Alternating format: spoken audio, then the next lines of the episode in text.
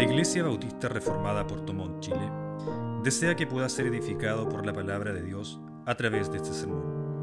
Junto con ello, le invitamos a que visite nuestra página de Facebook, Iglesia Bautista Reformada Portomont. Deseamos que Dios le bendiga. Solideo Gloria.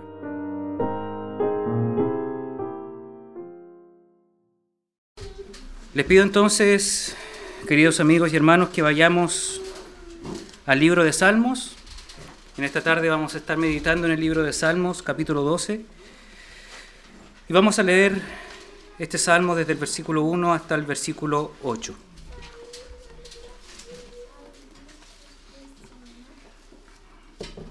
Salmos capítulo 12, del versículo 1 al versículo 8. Dice así la palabra de nuestro Dios. Salva, oh Jehová, porque se acabaron los piadosos, porque se han desaparecido los fieles de entre los hijos de los hombres. Habla mentira cada uno con su prójimo, hablan con labios lisonjeros y con doblez de corazón. Jehová destruirá a todos los labios lisonjeros y la lengua que habla jactanciosamente. A los que han dicho, por nuestra lengua prevaleceremos, nuestros labios son nuestros, ¿quién es Señor de nosotros? Por la opresión de los pobres, por el gemido de los menesterosos, ahora me levantaré, dice Jehová. Pondré en salvo al que por ello suspira. Las palabras de Jehová son palabras limpias, como plata refinada en horno de tierra, purificada siete veces. Tú, Jehová, los guardarás de esta generación, los preservarás para siempre. Cercando anda los malos, cuando la belleza es exaltada entre los hijos de los hombres.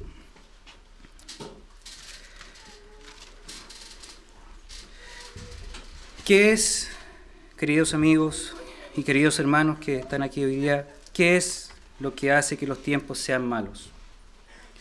¿Es tal vez la escasez de los recursos? ¿Quizás los problemas económicos? ¿La corrupción política? ¿Las enfermedades? ¿O quizás las guerras? Esto, sin lugar a dudas, hace que los tiempos sean pesimistas. Es lo que primero se viene a nuestras mentes. Esto no es muy alentador para nosotros, es verdad. Pero más allá de esto y de estas cosas que pasan a nuestro alrededor, ¿qué es lo que realmente debe inquietar a nuestra alma? ¿Qué es lo que debe inquietar al mundo? Y el día de hoy, a través de este salmo, estaremos reflexionando acerca de lo que realmente o lo que verdaderamente debe inquietar al mundo y también a tu propia alma. Y cómo afrontar esta verdadera preocupación a la luz de la palabra de Dios. David en esta porción de las Escrituras, al igual que en, los, en otros de sus salmos, nos muestra un poco del contexto en el cual estaba inmerso. Y aquí leemos y podemos ver a un David atribulado, con quejas en su alma, rogando a Dios por salvación en el versículo 1, por la persecución de sus enemigos dentro de su propia nación, dentro del propio Israel, era constante en contra de él y también en contra de los suyos. David en este contexto de alguna manera nos dice que los tiempos de él eran malos, pero no solo por las manifestaciones externas del pecado, sino por el avance de la maldad del pecado en el corazón de los hombres por el avance de la impiedad en un mundo que está caído, en un mundo que desprecia la verdadera piedad, en un mundo que desprecia la verdadera religión, un mundo que venía ya y que actualmente también sigue deteriorándose por el desprecio a Dios y a sus leyes, por el desprecio de la palabra de Dios. Y en el versículo 2 se nos muestra qué clase de maldad cometían los hombres en su tiempo. Acompáñame entonces a leer un momento el versículo 2 para que veamos de lo que nos habla David. Allí nos dice, habla mentira, cada uno con su prójimo, hablan con labios lisonjeros y con doblez de corazón. Aquí entonces vemos cómo el engaño o la mentira, que es lo contrario a la verdad, es utilizado por estos hombres, pero a través de la adulación, a través de la lisonja, ellos trataban de alguna forma querer atrapar a su prójimo con mentiras para así alcanzar los malvados objetivos que tenían en mente. Y esto no lo hacían con simples palabras de sus labios, sino que lo hacían con, una, con un doblez de su corazón, con una actitud del corazón que era mentirosa. Y esta era la principal razón por, los, por qué aquí el salmista nos muestra que estos hombres disfrazaban de una manera mentirosa quiénes eran ellos y así no mostrar realmente a todo el mundo lo que realmente eran sus intenciones. Pero debemos pensar, más allá de esto que aparentemente se ve externo en ellos, de dónde proviene realmente este pecado, de dónde proviene el engaño, la mentira y en este caso la adulación. El libro de Génesis nos da una buena respuesta a ello en el capítulo 3. Y no quisiera abundar en detalles para quizás demostrar que este y todo pecado tiene sus inicios en este libro o en este tiempo de Génesis. Les ruego entonces que me acompañen ahí y leamos lo que Dios nos presenta acerca del inicio de estos pecados. Vemos en los primeros dos capítulos que Dios crea al hombre.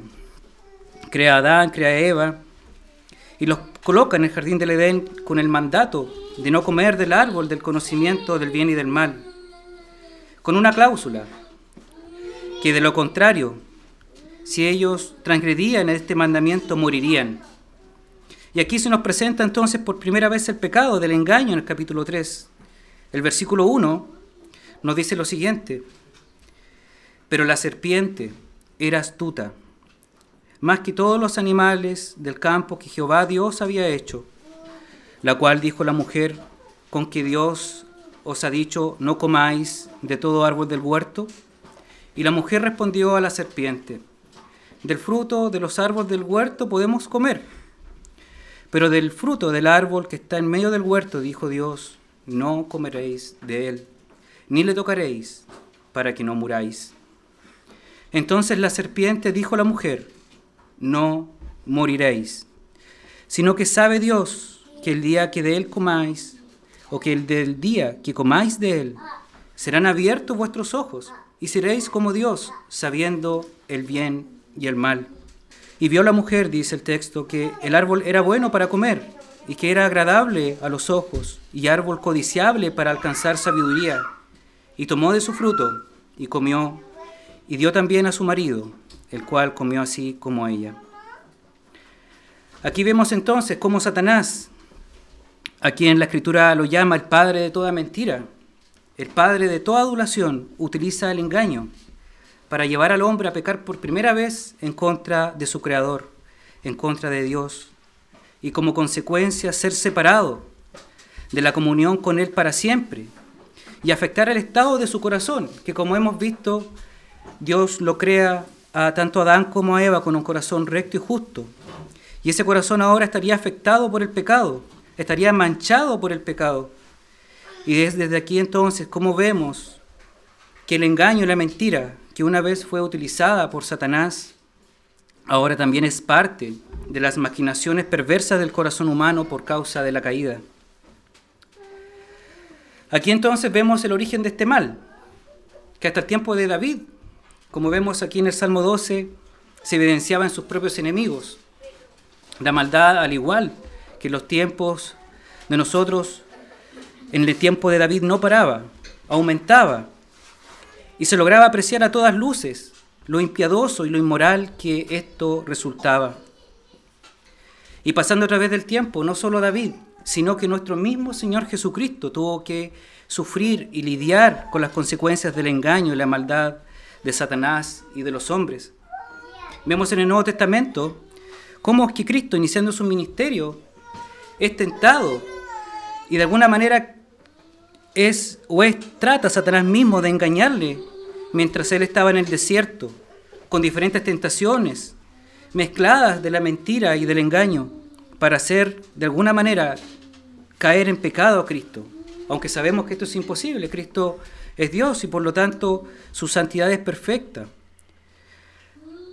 Y luego durante su propio ministerio, los movimientos religiosos, los fariseos, los escribas, los saduceos y los gobernantes de Jerusalén planeaban mentiras y engaños con tal de desacreditar a Cristo, llegando incluso a insinuar que Él era un hombre pecador, que Él era un hombre blasfemo, y que todas las señales y milagros que Cristo hacía lo hacía en nombre de Belcebú, en nombre de Satanás.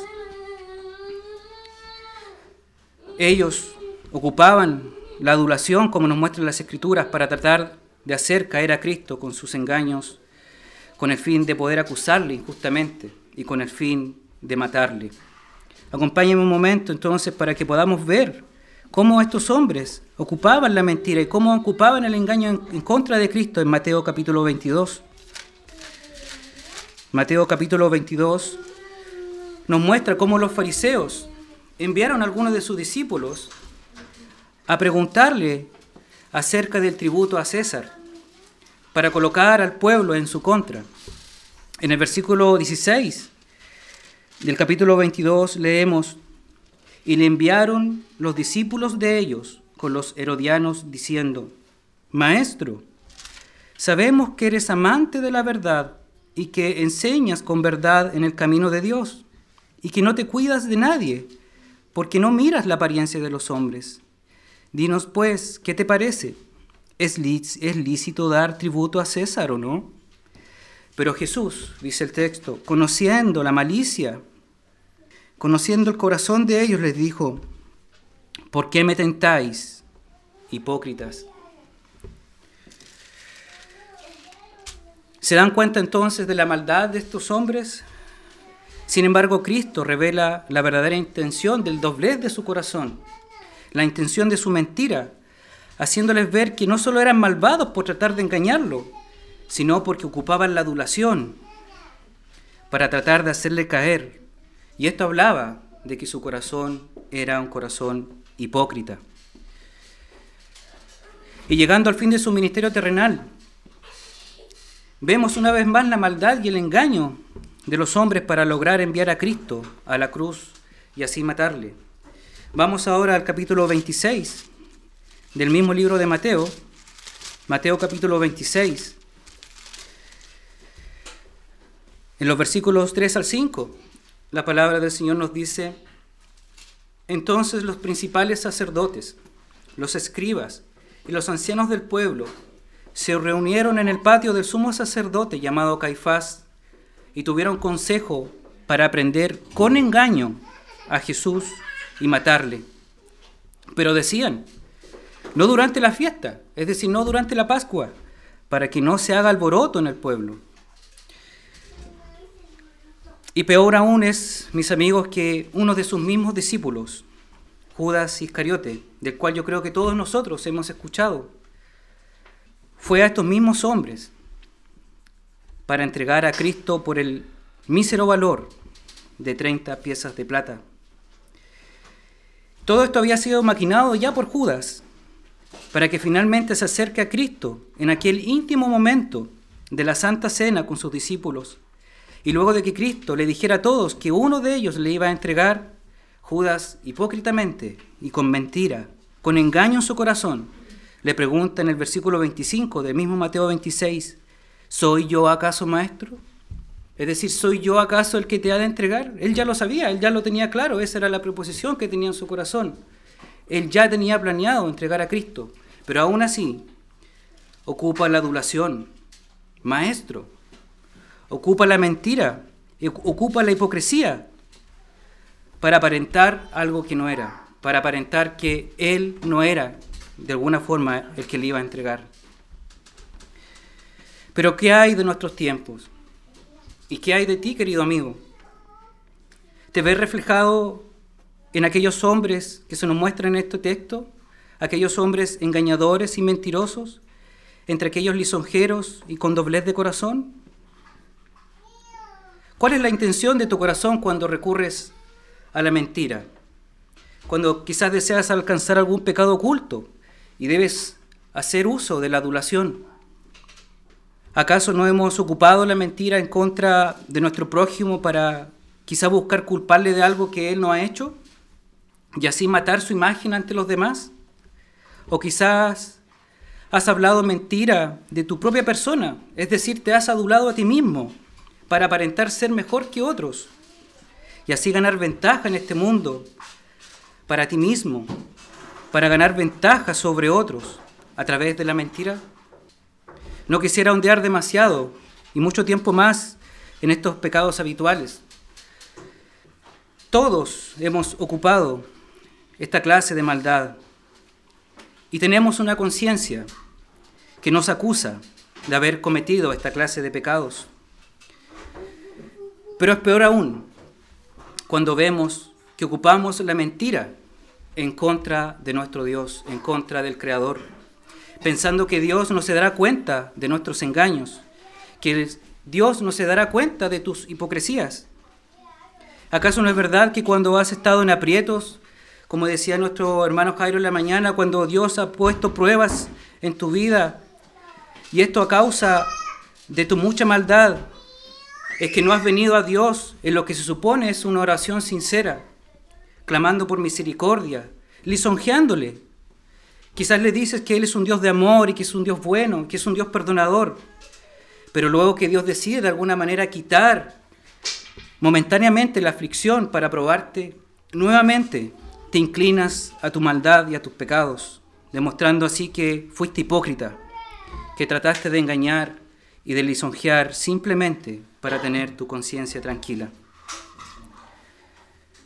Tú pudieras estar en esta tarde, querido amigo, aquí, en este lugar, para simplemente lograr aparentar una vida cristiana verdadera. Tú pudieras estar sentado incluso junto a los creyentes, junto al pueblo de Dios, aparentando ser un creyente, adorando quizás como un creyente, aparentando la piedad. Y sin embargo, luego al salir de aquí, mostrar tu verdadero corazón, que ama sus pecados y que menosprecia a Dios y a su palabra de una manera jactanciosa. Querido amigo, quisiera decirte que tú y todos nosotros hemos caído bajo este pecado. Y como lo dice el apóstol Pablo en Romanos, no hay justo, ni aun uno. No hay quien entienda, no hay quien busca a Dios. No hay quien haga lo bueno, no hay siquiera uno. Y escuchen estas palabras del apóstol Pablo, él dice, sepulcro abierto su garganta. Con su lengua engañan. Venenos de áspides hay debajo de sus labios. Esta es la terrible y lamentable condición del corazón caído. Esta es la lamentable condición del corazón de Adán, del corazón de Eva, del corazón de los enemigos de David, del corazón de los enemigos de Cristo, pero también del nuestro. Y esto, mi amigo, ha hecho que la justa ira de Dios por quebrantar sus mandamientos esté por sobre cada una de todas las almas que no han ido a Él en arrepentimiento, sobre cada una de las almas que, que aman la mentira y el engaño. Y su sentencia es la que vemos aquí en este salmo. En el, en el capítulo 12 vemos la sentencia de nuestro Dios sobre los que ocupan la mentira, sobre los que ocupan el engaño, la lisonja, sobre aquellos que tienen doblez de corazón. Él dice en el versículo 3 y 4, Jehová destruirá todos los labios lisonjeros y la lengua que habla jactanciosamente. A los que han dicho, por nuestra lengua prevaleceremos, nuestros labios son nuestros. ¿Quién es Señor de nosotros? El juicio de Dios entonces en esta tarde, si no has creído en Cristo, está sobre ti. Por tu propia maldad, por tus propios engaños, por la jactancia de permanecer en tu pecado, y menospreciarle a Él, declarando que tus actos de maldad y engaños son mejores que Él, que Dios no es digno de ser obedecido, que Él no es digno de que tú vengas a Él y dejes tus pecados. Tu jactancia te condena. Tus pecados hablan en contra de ti. Y quizás tú pudieras pensar que podrías seguir engañando a Dios a través de los días, Quizás tú podrías pensar que podrías seguir ocupando la mentira y el engaño. Pero déjame decirte que en algún momento, como dicen las escrituras, tu pecado te alcanzará y eternamente tendrás que pagar por tu rebeldía y tus injusticias. ¿Podrías decir algo en contra de esta sentencia? No, mi amigo.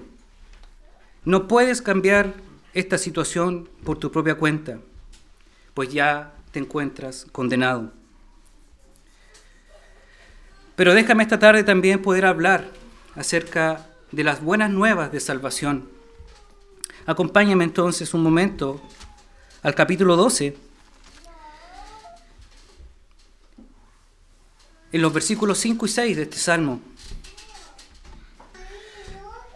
Allí nos dice en la palabra de nuestro Dios, por la opresión de los pobres, por el gemido de los menesterosos.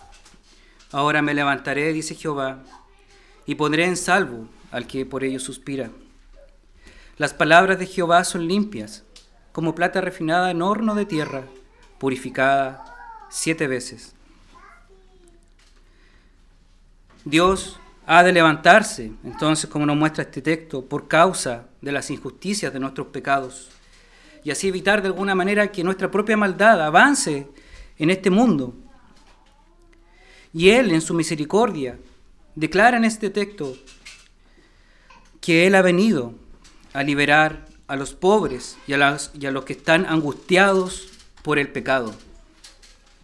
Y si bien Dios ha de traer juicio en contra de todos los engañadores jactanciosos, también es cierto que Él traerá salvación a todo aquel que suspira o gime por el avance de la maldad.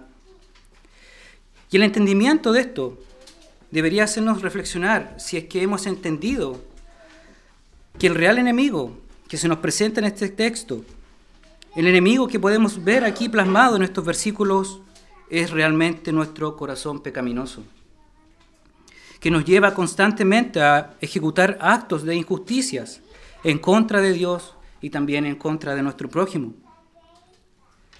La promesa de estos pasajes son que si tú te has dado cuenta de esta maldad, de que si has suspirado, de que si has anhelado ser librado de esta maldad que está en tu interior, la promesa es que Dios te salvará. Y tú te preguntas, ¿cómo? ¿Cómo es que acaso Dios puede salvarme ahora que yo he cometido este pecado? De la manera en que yo he actuado durante toda mi vida.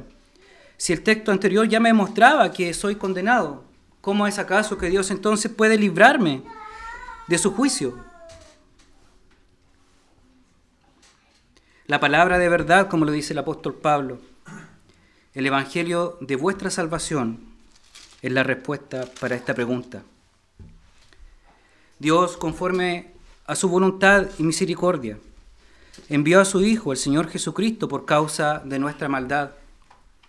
Cristo fue enviado a este mundo, tomando nuestra propia humanidad, bajo nuestras propias condiciones, para poder ser nuestro representante ante la perfecta ley de Dios. Para ser nuestro representante, pues tú ni yo podemos serlo. Hemos quebrantado su ley.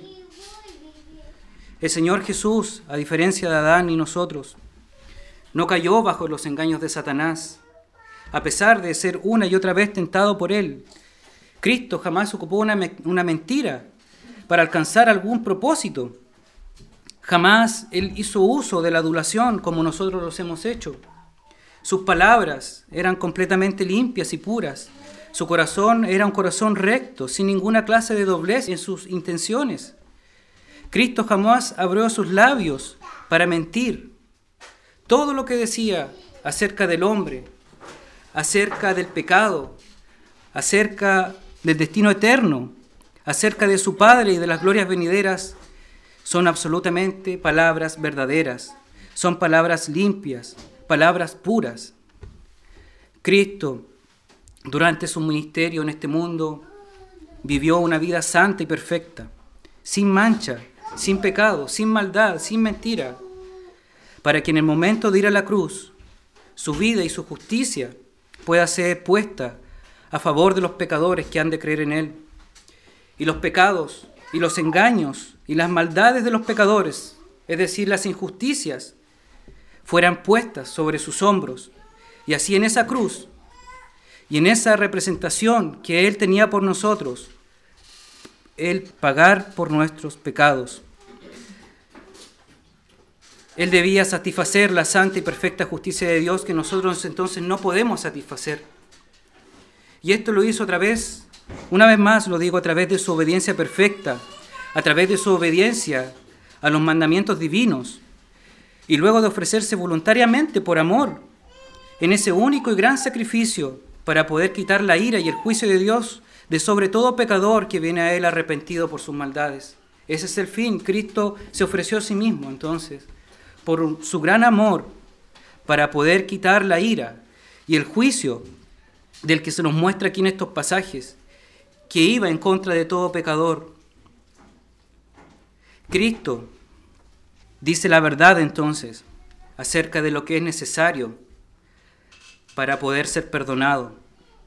Cristo dice la verdad acerca de lo necesario que era su sacrificio para poder pagar por los pecados, de lo necesario que era que Él fuera entregado a través de las manos de hombres malvados para poder ser crucificado, de lo necesario que era su muerte y luego su resurrección al tercer día, y esto para poder dar esperanza, para poder dar un aliento a todo pecador arrepentido, pues esto era la señal de la aceptación de Dios a su sacrificio y de la victoria sobre el pecado y la misma muerte, para que ahora todo aquel pecador que cree en Él pueda tener vida eterna.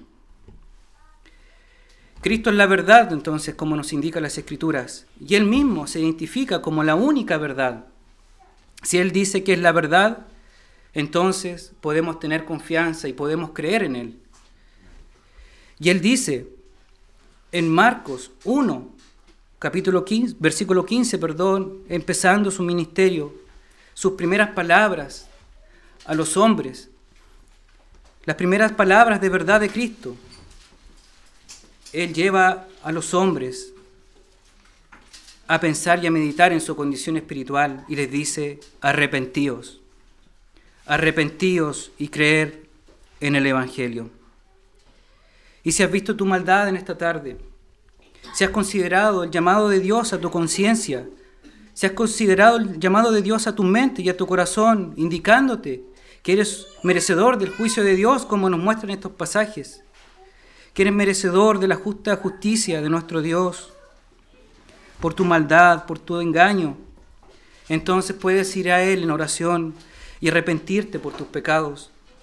Debes ir a Él confesando que eres uno de aquellos hombres enemigos de la justicia, que has deseado quebrantar su ley, un hombre que ha odiado y, que ha menospreciado su palabra, pero puedes ir a Él en oración, pidiendo perdón, clamando a Él, diciéndole que ha sido un hombre que ha ocupado la mentira para hacer mal a otros, que quizás has sacado provecho de otros o que has ocupado el engaño para llevar a cabo tus pecados que has intentado mentirle en reiteradas ocasiones, que has querido aparentar ser bueno ante sus ojos, pero que sin embargo aún prefieres el pecado antes que sus santos caminos. Le puedes decir, Señor, yo sé que no puedo hacer nada por mí mismo para remediar el juicio que está en contra de mí. Pero Señor, ahora veme aquí, veme menesteroso, veme pobre. Veme aquí como estos hombres que gimen por su condición, que gimen por el pecado, Veme a mí ahora porque estoy afligido por mi propia maldad, por mis engaños, y ten misericordia de mí. Y ahora que he entendido los propósitos de tu camino, que ahora que he visto tu misericordia y tu amor por tu Hijo, para representarme en aquella cruz, pagando el precio que yo debía pagar por mis pecados, te ruego, Dios, que proveas de la fe necesaria para aferrarme a esa cruz y no soltarme de allí. Clama a Él para que te ayude a abandonar tu pecado. Pídele que te dé las fuerzas suficientes, que te dé de su Espíritu Santo para que ahora puedas caminar en santidad y en novedad de vida. Si vienes así a Cristo, Él promete libertarte de tu pecado. Él dice en su palabra, y conoceréis la verdad, y la verdad os hará libres. Y no solo esto, sino que te proveerá de un nuevo corazón y de su Espíritu Santo para que ahora puedas agradar al Padre, para que puedas agradar a Dios, caminando según sus mandamientos, para que ahora puedas obedecer su palabra, para que ahora puedas tener una comunión santa con Él. Él te bendecirá con una nueva vida, una vida apta para poder amarle a Él y a su Hijo, para que puedas amar a tu prójimo. Él limpiará tus labios de la mentira y del engaño, para que ahora puedas hablar la verdad, para que ahora puedas adorarle, para que ahora puedas buscarle en su palabra y adorarle junto a su pueblo. El versículo 7 de nuestro Salmo agrega algunas hermosas palabras de certeza para todo aquel que ha venido a Dios por salvación. Allí dice, tú Jehová los guardarás, de esta generación los preservarás para siempre.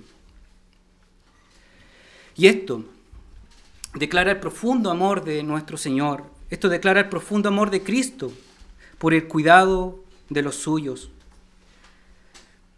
Acompáñeme finalmente para poder argumentar esta idea de este amor de Cristo por los suyos y de este cuidado al libro de Juan, Evangelio de Juan, capítulo 17.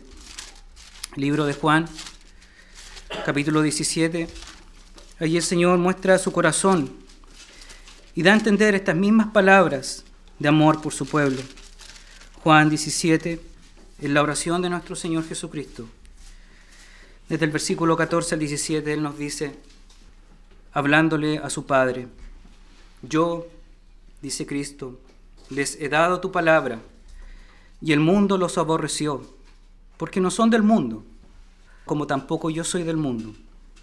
No ruego que lo quites del mundo, sino que los guardes del mal.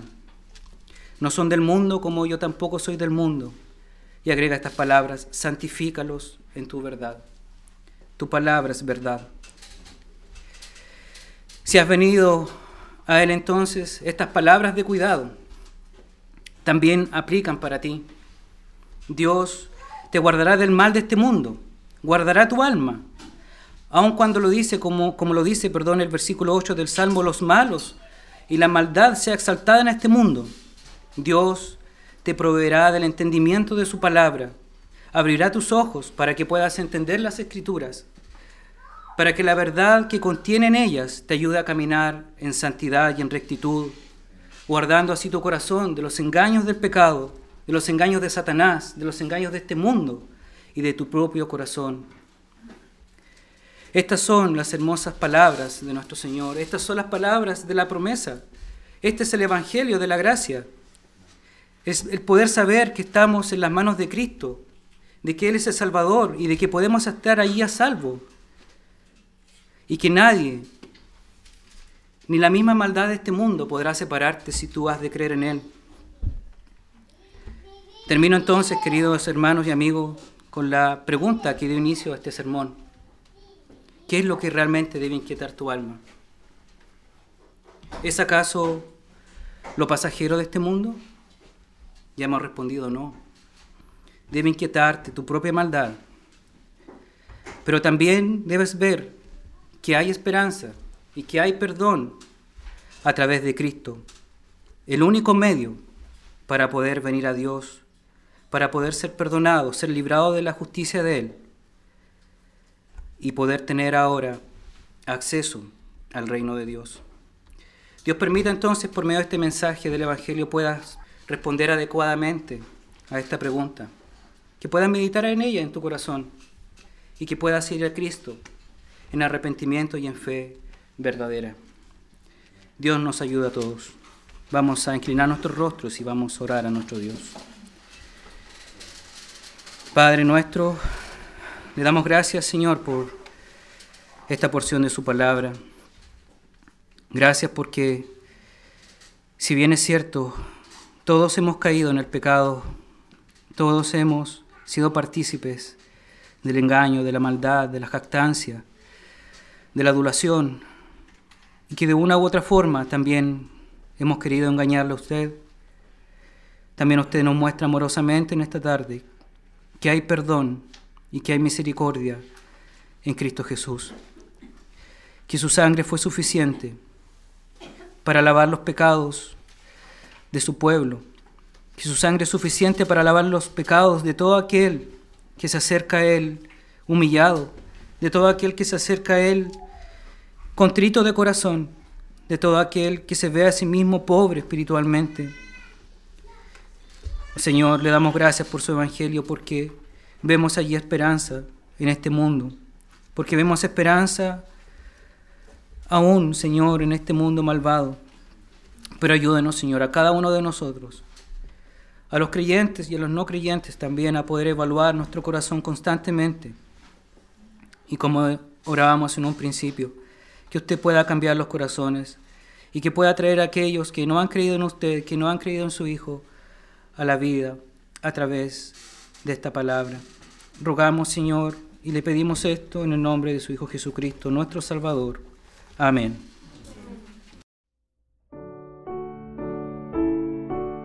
La Iglesia Bautista Reformada por Tomón, Chile, desea que haya sido edificado e iluminado por la exposición de la palabra de Dios. Si usted está buscando una iglesia bíblica que predique el Evangelio de la Gracia, le invitamos a que nos escriba a la siguiente dirección electrónica ibreformadapm.gmail.com o para mayor información le invitamos a que visite nuestra página de Facebook Iglesia Bautista Reformada Puerto Montt. Deseamos que Dios le bendiga. Solideo Gloria.